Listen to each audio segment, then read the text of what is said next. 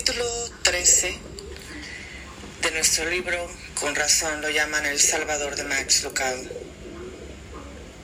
Capítulo 13. Bueno, casi. Casi es una palabra triste en cualquier diccionario. Casi va junto con cerca, la próxima vez, si solamente. Es una palabra que suaviza las oportunidades perdidas, los esfuerzos abortados y las oportunidades que no hemos aprovechado. Es una mención honorable, algo que aparece como correcto es lo que da en el punto y es lo que justifica las galletas quemadas.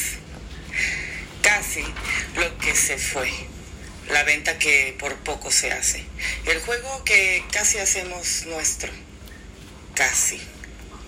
¿Cuántas personas saben que su reclamo de la fama es un casi? Les conté de aquella ocasión en la que casi fue seleccionado como el empleado del año. Dicen que el casi formó parte de las grandes ligas. Pesqué un bagre que era más grande que yo. Bueno, um, casi. Desde que ha existido gente han habido casis. Personas que casi ganaron la batalla, que casi treparon la montaña, que casi encontraron el tesoro.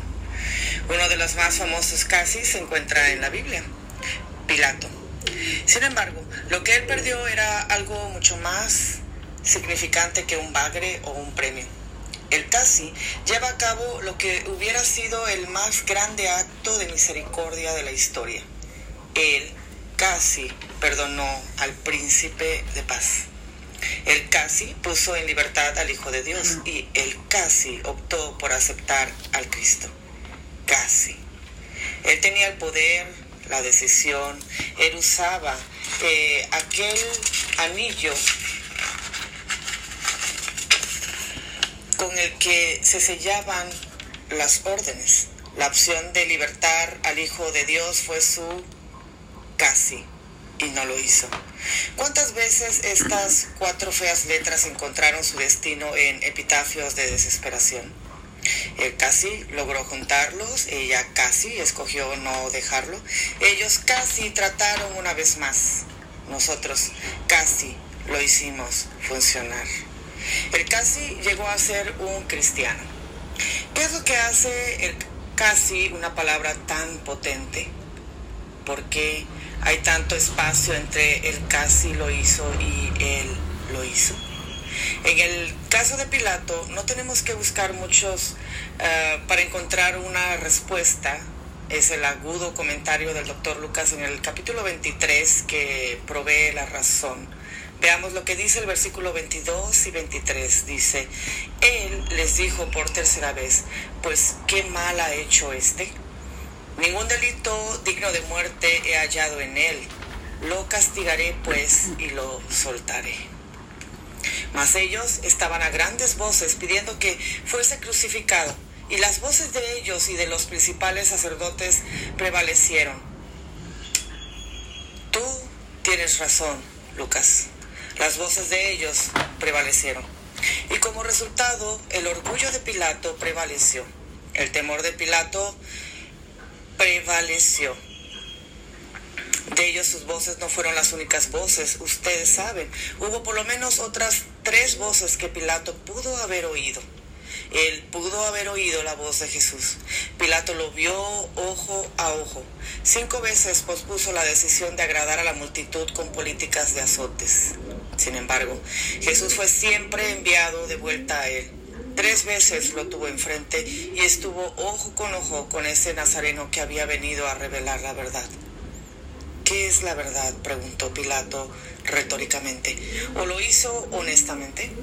El silencio de Jesús fue mucho más alto que las demandas de la multitud, pero Pilato no escuchó.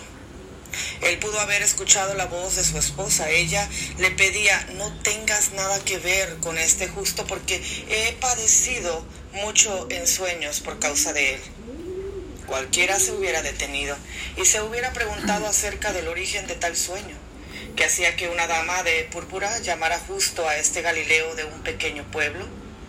pero Pilato no lo hizo. O él pudo haber escuchado su propia voz. Seguramente pudo haber a través del frontispicio. Anás y Caifás cortaron la falsa lealtad. Tú tratas de mantenerla y yo sé dónde están tus intereses. Seguramente su conciencia le iba a hablar. No hay nada equivocado con este hombre. Un poco misterioso tal vez, pero eso no es una razón para colgarlo. Él pudo haber escuchado otras voces, pero no lo hizo. Él casi lo hizo, pero no lo hizo. Las voces de Satanás prevalecieron. Su voz a menudo prevalece. ¿Ha oído sus galanteos? Una vez no hace daño. Ella nunca lo sabrá. Todo el mundo hace estas cosas. Al menos tú no eres hipócrita. Su retórica de racionalización nunca termina. El padre de mentiras canturrea y habla lisonjas como un viajero vendedor de baratijas, prometiendo la luna y entregando desastres. Da el paso adelante. Prueba mi porción de placer y canta mi canción de sensualidad. Después de todo, ¿quién sabe lo que pasará mañana? Dios, mientras tanto, nunca entra en una pelea con Satanás. La verdad no necesita ser gritada. Él está allí permanente y tranquilamente defendiendo su verdad, siempre presente. Nada de trucos, nada de espectáculos, nada de tentaciones, solo mostrando una abierta prueba de su realidad. Las reacciones de la gente varían. Algunos corren inmediatamente al vendedor de veneno otros se vuelven rápidamente al príncipe de paz.